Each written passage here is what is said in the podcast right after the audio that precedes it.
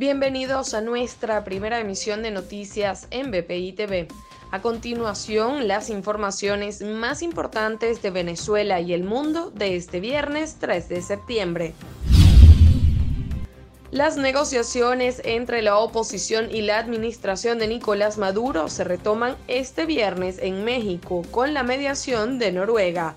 El primer tema que se tratará es el electoral en donde se busca generar condiciones para todos los sectores políticos.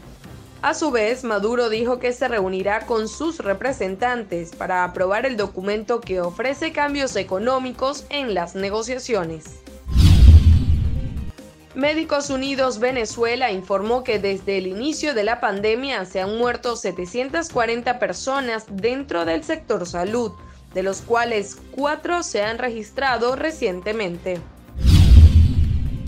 El gobernador del estado Anzuategui, Antonio Barreto, anunció que ha declarado estado de necesidad y urgencia ante el desbordamiento del río Neverí en Barcelona. Además, solicitó a Nicolás Maduro que decrete estado de emergencia en la entidad y la asignación inmediata de recursos, con el objetivo de atender con mayor eficiencia esta emergencia.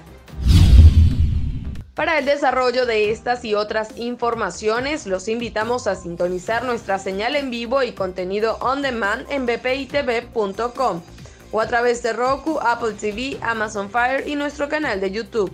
Síganos en las redes como arroba bpitv.